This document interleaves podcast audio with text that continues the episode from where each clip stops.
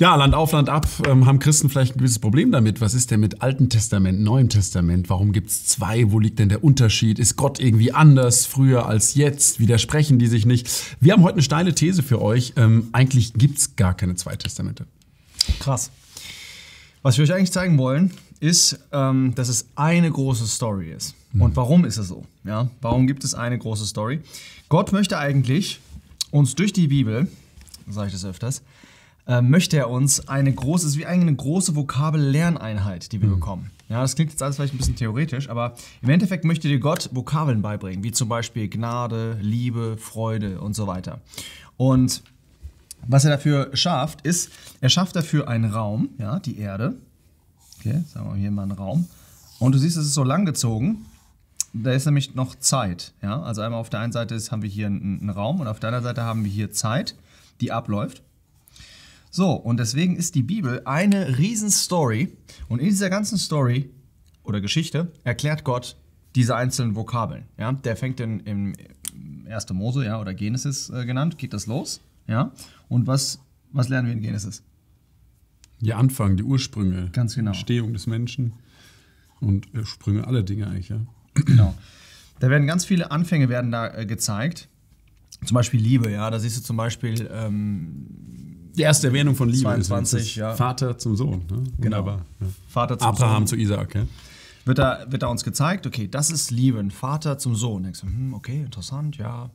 Und so. Und dann irgendwann wird dir dann hier gezeigt, ja, dass der Vater seinen Sohn Jesus Christus schickt für die Welt, um für die Welt zu sterben. Ja, das ist zum Beispiel mal so eine Sache, die du da lernst. Ja, hier wird dir schon mal ein bisschen gezeigt. Irgendwie, es geht um Vater und Sohn, Liebe und so weiter. Und das Konzept arbeitet sich dann komplett durch, durch, die ganz, durch das ganze Alte Testament, bis im Neuen Testament dann die Auflösung kommt. Mhm.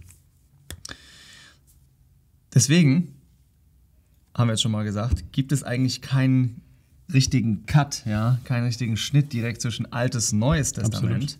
Ja. ja, es ist mehr, wenn wir in diesem Raum denken, dann kann man sich vorstellen, ähm, in gewisser Weise ist es am Anfang in demselben Raum relativ dunkel, ja. ja und äh, du siehst ein bisschen so ein Licht reinstrahlen von außen und es wirft Schatten, ja. Mhm. Und ähm, Schatten sind, bieten uns definitiv schon Informationen, mhm. ja. Und es ist auch sehr interessant, also die zu beobachten. Mhm. Ähm, aber man hat das Gefühl, wie wenn man dann die Bibel liest, ja, dass ähm, über viele Dinge, die wir vorgeschattet sehen, ja, im Alten Testament, ähm, dass im Neuen Testament bezüglich dieser Dinge sozusagen die Lampe angeht. Ja? Mhm.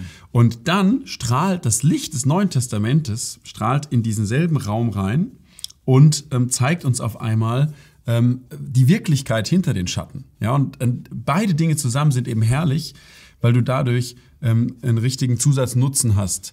Du hast einfach, du hast so einen Fakt, der dem Neuen Testament geschildert wird, wie zum Beispiel das mit Vater und Sohn, und du hast dann sehr viele schöne Illustrationen im Alten Testament. Und wir Menschen können viel besser was anfangen mit Illustrationen als einfach mit so einer Art Sachbuch. Ja, ja ähm, das, ist, das ist, ist, ganz, ganz wichtig mir geworden. Ich habe mich mal gefragt, weißt du, ähm, warum hat Gott uns so schwer gemacht in einer Hinsicht? Viele Leute, die jetzt so systematische Theologie gern haben, mhm. die sagen, boah, ich hätte, warum hat man jetzt nicht einfach ein Kapitel gemacht, ähm, wer ist Gott? Gott mhm. ist Punkt, Punkt, Punkt. Mhm. Ja, warum ist das alles so eingepackt in mhm. Geschichten und so weiter? Ich glaube, weil wir als Menschen es viel besser aufnehmen können und weil es uns was Großartiges schon illustriert, dass eben ähm, Gott ein Gott der Beziehung ist und dass sehr viele Dinge, die Gott offenbart, dass die sich in Beziehung offenbaren. Mhm. Sehr viele Prinzipien, zum Beispiel, was mhm. Gnade ist, mhm. sieht man im Umgang auch von, von zwei Personen. Ja, oder mhm. Barmherzigkeit, der barmherzige Samariter. Also es gibt nicht, es steht nicht Barmherzigkeit ist, Punkt, Punkt, Punkt, ja. sondern es kommt eine Geschichte. Das ist ja. sehr, sehr gut.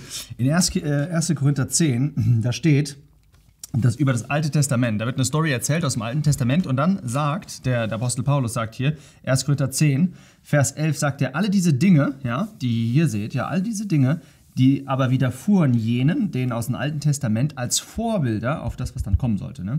und sind mhm. geschrieben worden zu unserer Ermahnung, damit wir es checken. Ja. Und weißt du, wenn du, meine Frage an dich, wenn du irgendwas zum Beispiel jetzt im Garten machen musst, ja, was machst du? Nimmst du dir eine Bedienungsanleitung und machst es dann? Liest du dir irgendwie einen Text durch oder gehst du auf YouTube und schaust dir einfach an, wie, wie so ein Loch gegraben wird oder irgendwas, was du machen willst? Ja? Oder sogar noch komplexere Sachen. wie zum Beispiel auf einen Baum klettern oder so. genau. Ja? Du schaust dir, wenn du irgendwas Komplexeres machen musst, schaust du dir lieber das YouTube-Video an. Ja? Und das YouTube-Video ist halt, wenn man das jetzt übertragen würde, ja, das Alte Testament. Ja, du kriegst halt so hier, kriegst du das ganz präzises, übrigens auch ganz interessant, hier äh, werden die Sachen halt in Griechisch erklärt, mhm. ja, im Neuen Testament und im Alten Testament auf Hebräisch. Weil das Hebräische ist halt viel mehr so eine Bildersprache. Ja.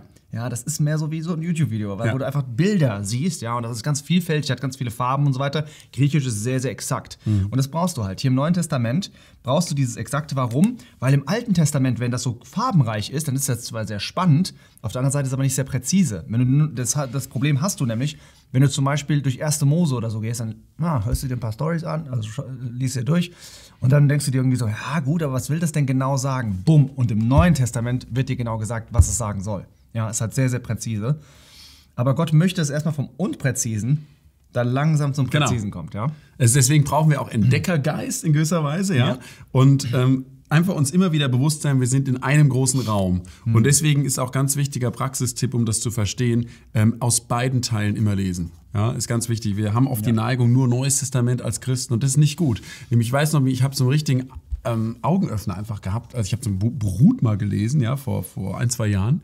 Und mir ist plötzlich so bewusst geworden, wie an so einer Geschichte, zum Beispiel Gnade und Gesetz, ja, mhm. ähm, wie, wie, man, wie das super illustriert wurde. Ja, das ist, weil ich im Neuen Testament ähm, mich vorher mehr beschäftigt hatte, Römerbrief und so, Gnade, Gesetz und so, mhm. diese Prinzipien dahinter. Auf einmal entdeckst du, das ist super schön illustriert im Alten Testament, jetzt gerade Hohelied lese ich, ja. Mhm.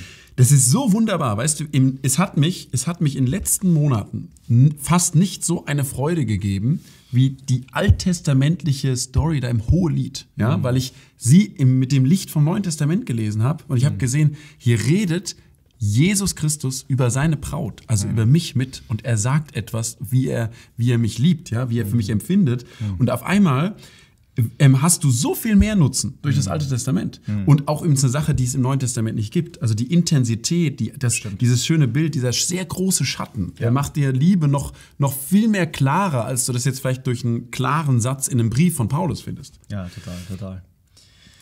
Ja, ich hoffe, ihr habt jetzt schon mal so ein bisschen Überblick bekommen. Wir haben jetzt hier euch gesagt, hier Altes Testament, das sind Vorbilder, ja. Das ist etwas, was klein anfängt, dann immer größer wird. Im Neuen Testament sehen wir dann das Wirkliche, ja, nicht nur den Schatten, sondern die Realität der Dinge. Ähm, das ist Lösungsbuch. Gibt es noch irgendwas, was wir ja, dazu sagen sollten? Eine, eine ganz große Hilfe ist noch, dass alles immer hinzielt auf Christus. Ja, das ja. hat mir auch mal sehr geholfen. Das ganze. Alte Testament, das, was hier Martha gemalt hat, das ist immer mhm. der Mittelpunkt. Deswegen redet die Bibel auch von Fülle der Zeit. Ja. Mhm. Ähm, da sandte Gott seinen Sohn, sagt mhm. Galaterbrief. Und das sieht man sehr stark im, auch im Alten Testament schon. Es schreit nach einem Retter, es schreit nach einem Erlöser. Mhm. Ja. Es schreit nach diesem Messias. Und er kommt dann ja, und erfüllt auch alle Zusagen, die gemacht wurden. Deswegen brauchte man auch ein Gesetz im Alten Testament als Pädagogen, ja, um hinzuführen auf diesen, auf diesen Christus. Ja. Mhm. Und so, wir sind alle Dinge miteinander so verwoben und mhm. ergeben wunderbar einen großen ganzen Sinn. Mhm. Und dann verliert das alles für uns diese Problematik von, von Widerspruch und Gott war damals so und Gott ist heute so. Mhm. Das ist gar nicht so. Nee, Dieses große Ganze ist herrlich. Ja. Genau, das ist auch noch vielleicht wichtig. Im Alten Testament ist Gott genau der gleiche Gott wie im Neuen Testament. Absolut. Ja. Absolut. Das Einzige, was sich, was sich ändert, sind die Spielregeln. Ja. Ähm, und also in der Hinsicht von zum Beispiel, ja, im Alten Testament, das können wir vielleicht noch machen, im Alten Testament, da musstest du auch, da gab es auch ohne Blutvergießung keine äh, Vergebung. Genau. Das genau. heißt, früher musste da, musste dann ein Tier geopfert werden.